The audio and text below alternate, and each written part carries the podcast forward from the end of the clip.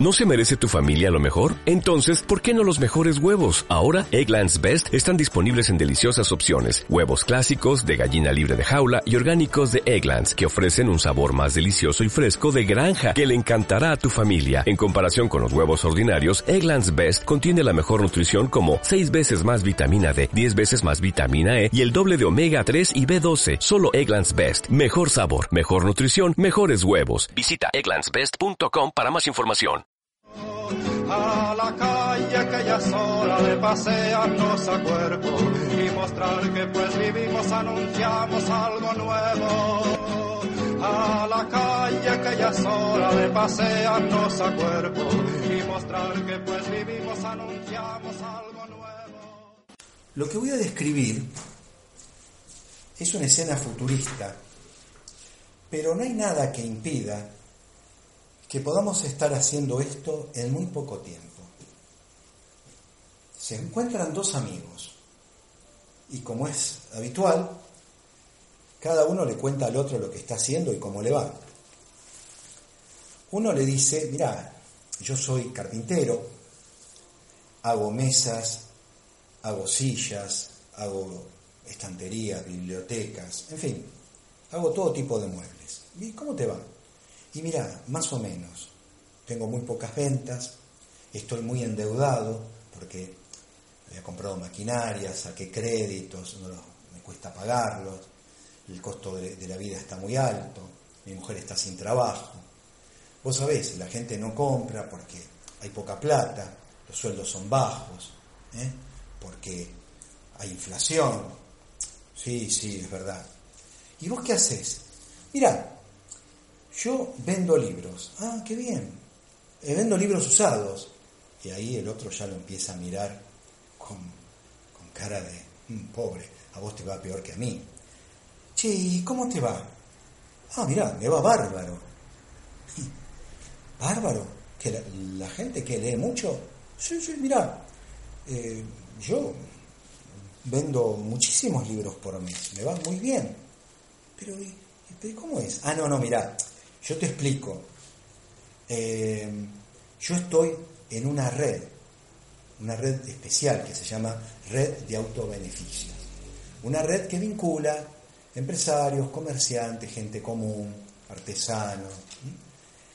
¿Y cómo es eso? Mira, te voy a mostrar. Yo uso esta tarjeta. ¿Qué es una tarjeta de crédito, de débito?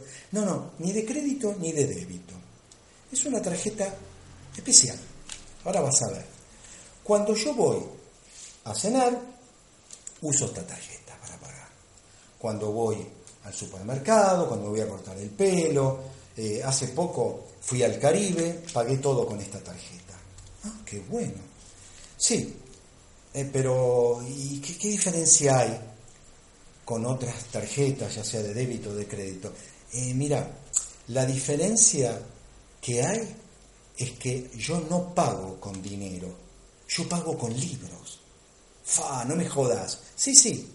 Mira, suponete, yo voy al supermercado, ¿no? Paso, voy con, el changuito, paso por todas las góndolas. No un changuito, dos changuitos. Uno lo lleva mi mujer, otro lo llevo yo, hasta el tope. Y cuando pasamos por la caja, entrego la tarjeta. Bien, ¿Y sabes qué pasa? Cuando paso la tarjeta, de mi stock de libros van bajando una enciclopedia, ¿eh? un, tomo de las obras completas de Freud, ¿eh? y así, lo pago con eso. El otro los mira anonadado, no lo puede creer. ¿Y lo haces con todo? Sí, cada vez que yo compro, me baja de mi stock libros. Sí, ¿y yo podría hacer lo mismo? Sí, salvo que cuando compres vos, lo que te bajarían sería sillita, mesita, estantería, em, biblioteca. Che, hasta yo te podría comprar unas bibliotecas para, para mis libros. Sí, pero está buenísimo. Pero, decime, ¿eso se puede hacer?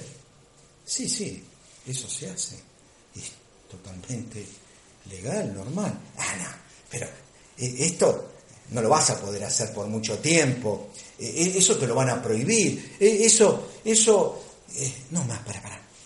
Vos ahora, lo que te está pasando en este momento, tenés una especie de shock.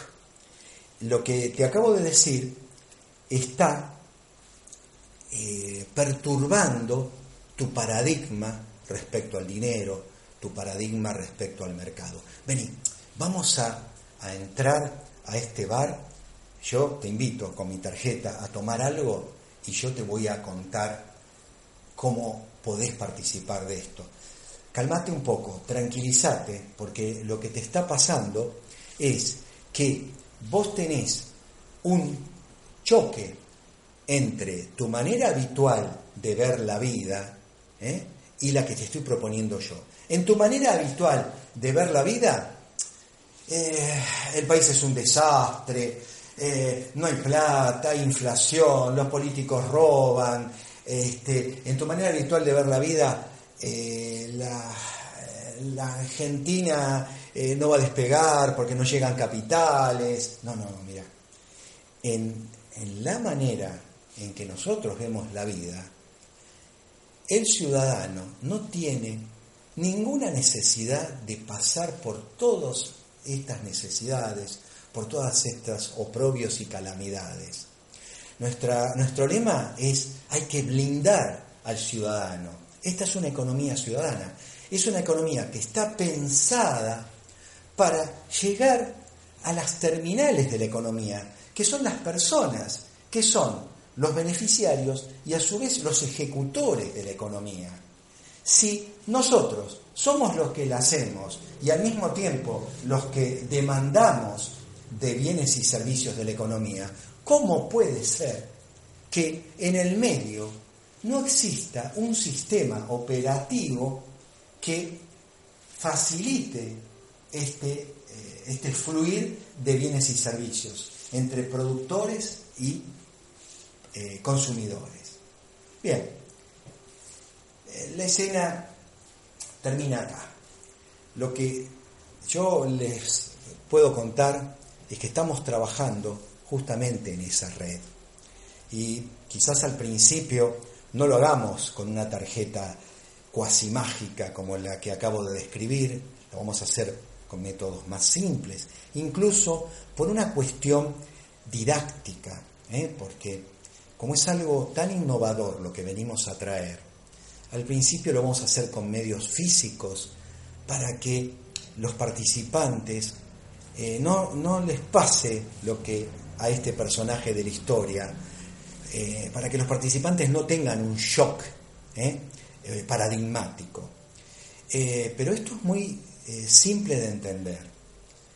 La condición de productor y consumidor simultáneo, de prosumidor, ¿eh? como lo inventó, esta palabra que inventó Alvin Toffler en el libro La Tercera Ola, esta condición de prosumidor es lo que nos eh, va a permitir a quienes estemos participando de esta red de consumir todo tipo de productos o servicios con nuestros propios productos y servicios.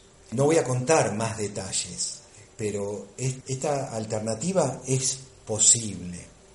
Es posible, y ahí sí voy a decir algo eh, muy general, es posible blindar al ciudadano, eh, blindarlo económicamente para que no padezca lo que hoy estamos padeciendo los argentinos, aprovechando los recursos ociosos que tenemos. Hay espacios eh, que no usamos, herramientas, hay conocimientos, hay oficios, hay fruta que se caen del árbol y se pudren que se pueden llevar a, este mercado. ¿eh? Bien, en primer lugar, nosotros aprovechamos esos recursos ociosos, que es como si fuera una riqueza que está bajo el suelo y que, como si fuera petróleo, ¿eh? lo extraemos. Es algo que está bajo los pies de cada uno.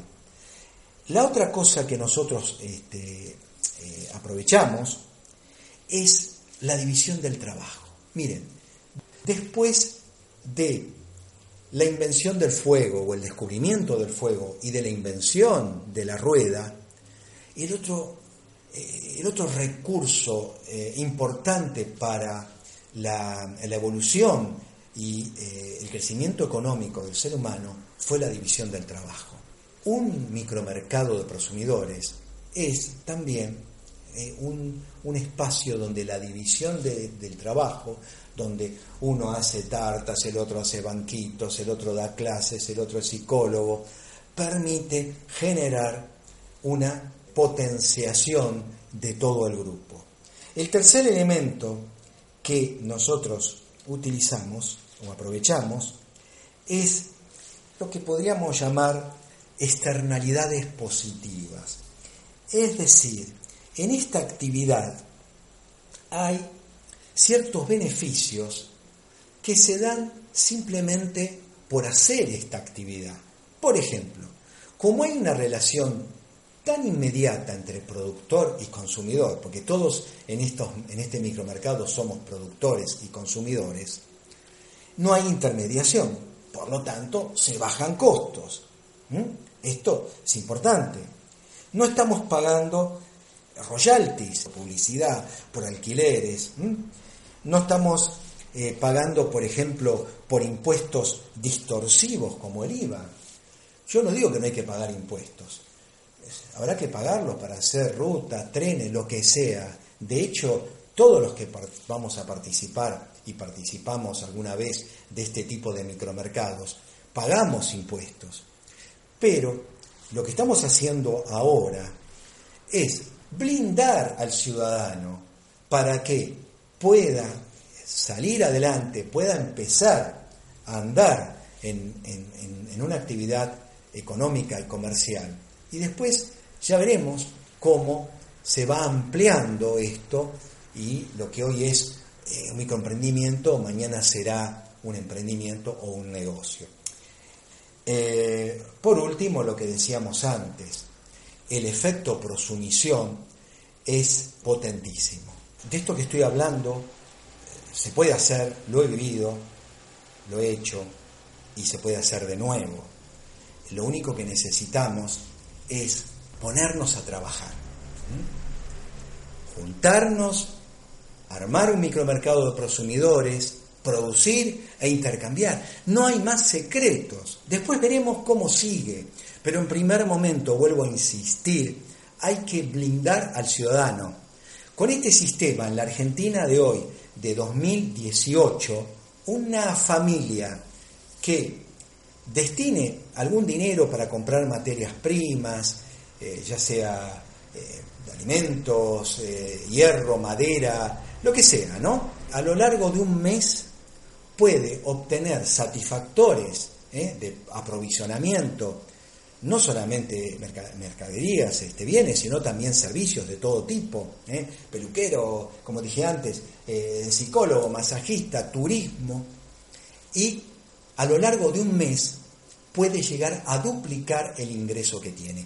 Alguien que hoy a duras penas llega a los 17, eh, 18 mil pesos que se necesitan para estar ahí nomás por encima de la línea de la pobreza, van a poder duplicar sus ingresos relativos. Es decir, que al final del mes se proveyeron con bienes y servicios de la red de beneficios y les quedó una cantidad de dinero este, sin gastar y que van a poder usar para otras cosas, para invertir en máquinas, para sacar un crédito, para pagar impuestos, ¿eh? para pagarle a eh, las tasas municipales. Acá nadie está diciendo que estamos eh, creando evasores. Al contrario, la única forma de poder ser un contribuyente es teniendo plata para poder contribuir. Si no, no puedes hacer nada. Y eso es lo que no entienden muchas veces los gobiernos que, bien o mal intencionados, aplicando políticas liberales o keynesianas siempre nos llevan al mismo callejón sin salida. Yo lo que les digo es, el ciudadano por lo menos tiene que estar vivo para poder ser contribuyente. Eh, mi, abuelo me contaba una historia de una vaca que este, el, dueño un día descubrió que podía comer viruta y dijo, uy, me ahorro, me ahorro la alfalfa. Y así la tuvo eh, unos días y diciendo, qué bueno, mirá todo lo que me estoy ahorrando, hasta que finalmente la vaca se murió. Eso es lo que están haciendo con la Argentina, la están matando. Pero la Argentina es como una abstracción. Eh, hablemos de la Argentina real, que son no solamente sus recursos, son sus ciudadanos, aquellos que producen las riquezas, pero no solamente fabricándolas, sino también consumiéndolas. Uno de los problemas del mercado es que la competencia es muy fuerte y no todos tienen la preparación o la vocación para medrar en esas aguas turbulentas. Por eso se necesita una economía a escala, más local y autogestiva, para no excluir del sistema a productores y consumidores potenciales solo porque no tienen suficiente capital o porque no pueden acceder al mercado común.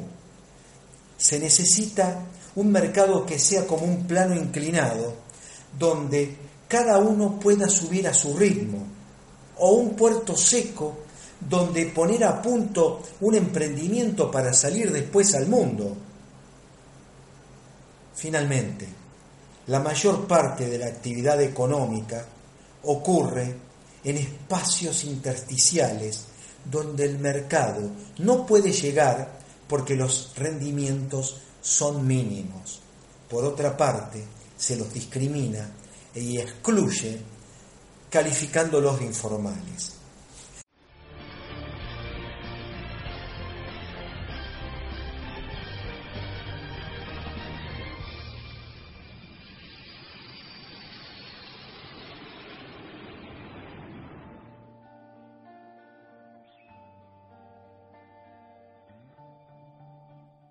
Dale más potencia a tu primavera con The Home Depot. Obtén una potencia similar a la de la gasolina para podar, recortar y soplar con el sistema OnePlus de 18 voltios de Ryobi desde solo 89 dólares. Potencia para podar un tercio de un acre con una carga. Potencia para recortar el césped que dura hasta dos horas.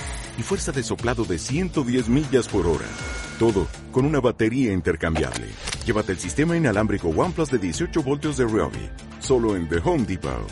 Haces más. Logras más.